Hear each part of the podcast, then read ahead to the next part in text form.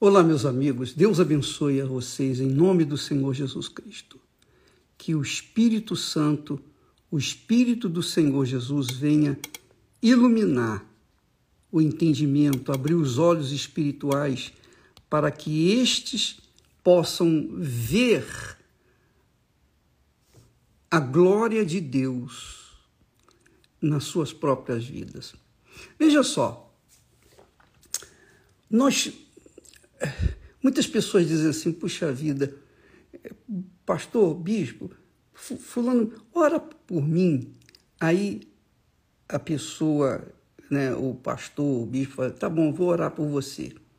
Só que quando uma pessoa faz, faz pede uma oração, não é pecado você pedir oração, e nem é pecado, muito menos você orar pelos outros. Mas vamos usar um pouquinho a inteligência e raciocinar direitinho. Olha só, quando alguém pede oração, é porque ela não crê na sua própria oração. E por que, ela não crê na sua própria oração? Porque, com certeza, dentro dela existe uma voz dizendo assim: olha, você não merece. Você não merece. E porque você não merece, você então tem que pedir alguém para ajudar você. Mas não é assim. Isso não é verdade.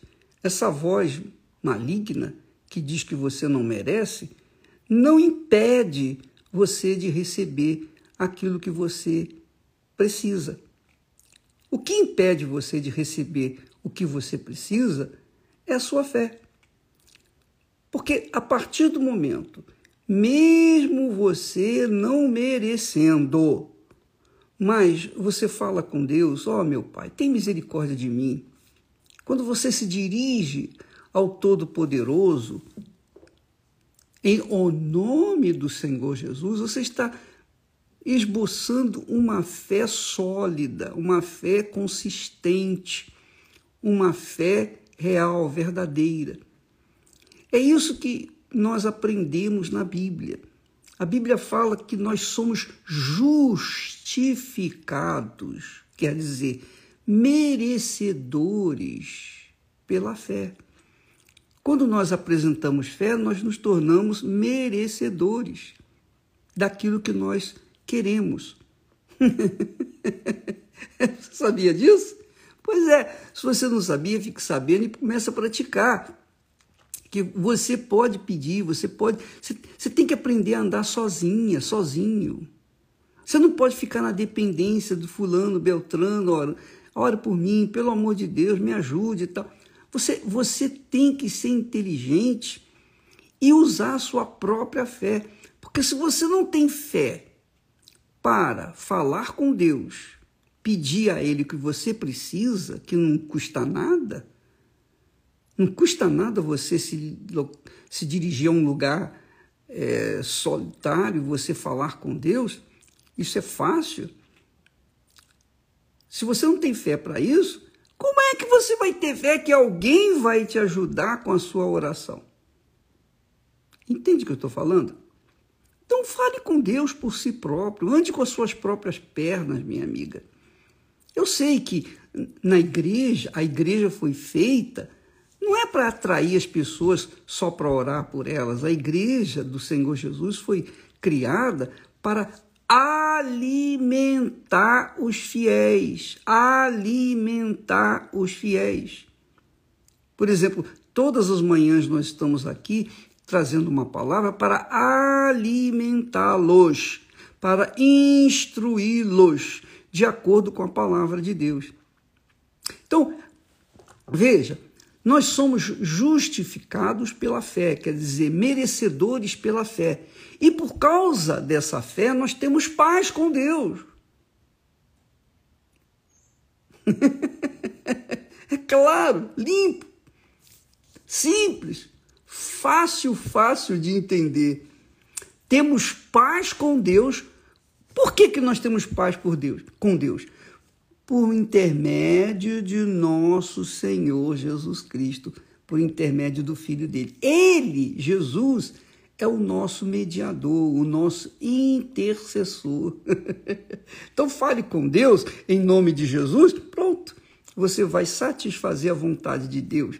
Ele vai vir ao seu encontro, vai realizar os seus desejos. Porém, porém, de acordo com a vontade dele. Não peça nada que seja de acordo apenas com a sua vontade, mas de acordo com a vontade dele. Então, o, o apóstolo Paulo, dirigido pelo Espírito Santo, ele diz assim: por intermédio de Jesus, nós temos nós temos entrada. Nós entramos pela fé na presença de Deus. E nos gloriamos nos gloriamos, quer dizer, exultamos, ficamos satisfeitos, felizes. Por quê?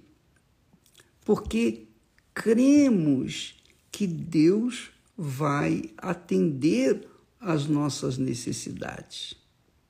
Jesus ensinou o Pai Nosso para que nós tenhamos atendidos às nossas necessidades, não os nossos desejos o pai, a mãe, que tem, obviamente, consciência, não dá tudo o que o filho, a filha quer, mas aquilo que ele ou ela precisa, não é assim? Assim também é o, é o nosso Pai eterno. Agora, uma coisa interessante. Ele diz assim: não somente nisto, não somente isto, que é Quer dizer, não nos gloriamos na esperança, na esperança, na confiança, na expectativa da glória de Deus em nossas vidas. Mas também nos gloriamos, olha só, também nos gloriamos nas tribulações. Agora que entra que entra o que da questão. Todos nós passamos por tribulações. Não há quem não passe por tribulação. Não é porque você é cheia do Espírito Santo que você não vai ter tribulação. De jeito nenhum. Muito pelo contrário. Quando a pessoa recebe o Espírito Santo, aí é que ela começa a entrar na tribulação. Jesus, quando foi batizado nas águas e depois imediatamente batizado com o Espírito Santo, quem o levou para o deserto? para a tribulação foi o próprio Espírito Santo. Então, o Espírito Santo conduziu Jesus até o deserto para ser tentado, a tribulação. Ele foi levado à tribulação, mas ele já vinha, já tinha preparado, já tinha sido preparado tribulação enorme para ele, mas ele começou lá no deserto. Por que as tribulações? Por que, que Deus nos deixa, nos permite e nos leva até as tribulações e aflições? Sabe por quê, amiga e amigo? Sabe por que, que você está passando por tribulações, que nós passamos por tribulações? Para que nós venhamos aprender, amadurecer, para que nós venhamos ser adultos na fé, para que nós sejamos adultos na fé, maduros na fé. Ninguém amadurece na fé com o conhecimento da palavra de Deus. Ninguém, ninguém, ninguém, ninguém. De jeito nenhum. Assim também como a criança que começa a engatinhar, que começa a querer andar, essa criança só aprende a andar quando ela começa a encontrar seus obstáculos, suas dificuldadezinhas, é ou não é? Ela se levanta, cai outra vez, se levanta, cai outra vez. E aquilo ali é o que faz ela desenvolver sua capacidade, seu raciocínio, sua experiência. A tribulação não é para o nosso mal. As tribulações não são para o nosso mal. As tribulações são para o nosso bem, para que nós venhamos ser maduros, maturos, para que nós venhamos crescer na fé. Porque só e somente nas tribulações que nós aprendemos, crescemos, amadurecemos na fé.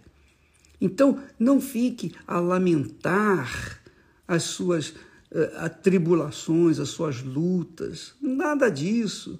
Então, muitas pessoas chegam a um ponto que não resistem e acabam se entregando e ouvindo a voz do diabo e se matando. Por quê? Porque o sofrimento, a tribulação que ela está passando é muito forte, intensa, e ela dá mais ouvido à voz da dúvida do que à voz da fé. Ela despreza a voz da fé, consequentemente, adere, abraça a voz da dúvida e então se mata. Eu sei que tribulações não são fáceis, mas uma coisa é certa: a Bíblia fala que Deus não nos permite ser tentados além das nossas forças. Da mesma forma que nós não, ele não permite que nós sejamos atribulados além do que nós podemos suportar. Deus não permite isso, porque ele não é malvado, ele é bom. Então, as tribulações que ele permite que nós passemos, os desertos que ele permite que nós passemos, são para o nosso bem, para o nosso crescimento, para a nossa maturidade. Você teria coragem de entregar, por exemplo, você que é uma mulher vivida, experimentada, você teria coragem de se casar com um garoto inexperiente, um menino até bonito, atraente, corpo sarado, mas a cabeça pequenininha, pequenininha. Você teria coragem de se casar com uma pessoa dessa? Bom, muitos têm feito isso. Aí o que, que acontece?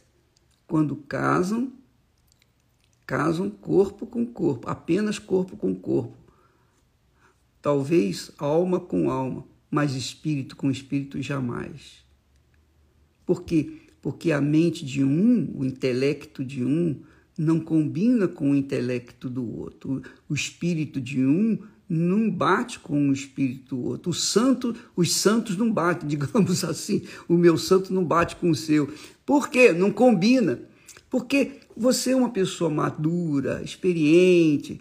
Você casa com uma pessoa inexperiente, você vai ter grandes e gravíssimos problemas na sua no seu relacionamento com aquela pessoa. As tribulações, minha amiga e meu amigo, que Deus permite que nós passemos, já são suficientes para que a gente não venha casar com uma, uma pessoa jovem, criança e imatura, porque certamente não vai dar certo esse casamento. Com certeza, eu tenho certeza que não vai dar certo. Por quê? porque a pessoa vai unir a sua capacidade intelectual madura com uma capacidade intelectual imatura. Combina? Não, não combina, não casa. Não casa de jeito nenhum. Quando a pessoa casa, eu penso que tem que ser cabeça com cabeça, não é assim? Quer dizer, o intelecto com intelecto, alma com alma e corpo com corpo. Se não combinar os pensamentos, não, o casamento não dura nem uma hora. Veja só, Paulo, então, orientando, nos diz que as tribulações, veja só, que nós enfrentamos por causa da fé em Deus, elas produzem paciência, quer dizer, perseverança Paciência aqui no sentido de perseverança. A gente se torna perseverante, perseverante, insistente naquilo que é justo. Não é uma pessoa, a, a pessoa perseverante não é a pessoa teimosa, não. O teimoso insiste no erro O perseverante insiste no que é certo, no que é justo, no que é correto, que ele sabe, que tem conhecimento, é racional, que é certo. Você seguir obedecendo a palavra de Deus, isso é perseverança. Você seguir, você seguir, perseverar na sua teimosia em querer casar com um jovem muito mais jovem que você, uma criança, isso é teimosia, isso é olho grande. É claro que vai dar errado. E Deus nos deu inteligência, nos deu, nos deu espírito para a gente pensar e decidir o que é melhor para nós. Então, uma coisa é a perseverança e outra coisa é a teimosia. Pense bem no que você escolhe. Então, ele diz que a fé produz, olha só, a fé produz, ou a tribulação, a fé nos leva a tribulações que produzem paciência, quer dizer, perseverança. E a perseverança produz o quê? Experiência. Experiência. Uma coisa é você consultar com um médico experiente, uma pessoa vivida, uma pessoa que passou por tribulações, uma pessoa que sabe compreender a dor daqueles que vêm atrás. Agora, outra coisa é você casar com uma criatura inexperiente. Então, a paciência, quer dizer, a perseverança, produz experiência. E a experiência produz esperança. Você fica naquela esperança, a esperança da fé. Você tem certeza que vai acontecer. E a esperança não traz confusão. A esperança faz com que o Espírito Santo venha nos usar como instrumentos da sua vontade. Amanhã nós falaremos mais a esse respeito. Então, não se entregue às tribulações, não se entregue aos seus desertos, não fique esperando pelos outros, não fique contando com as orações de Fulano, Beltrano, Cicrano. Não, não, me, não me custa nada orar por você. O, o que custa é você crer, acreditar também na minha oração. Porque se você não crê na sua própria oração, como é que você vai crer na minha? É só isso. Pense bem. Minha amiga, meu amigo, vamos orar uns pelos outros, conforme diz a Bíblia, mas não vamos deixar, não vamos ser indolentes, preguiçosos e ficar esperando só pelos outros, tá bom? Deus abençoe a todos e até amanhã em nome do Senhor Jesus. Graças a Deus.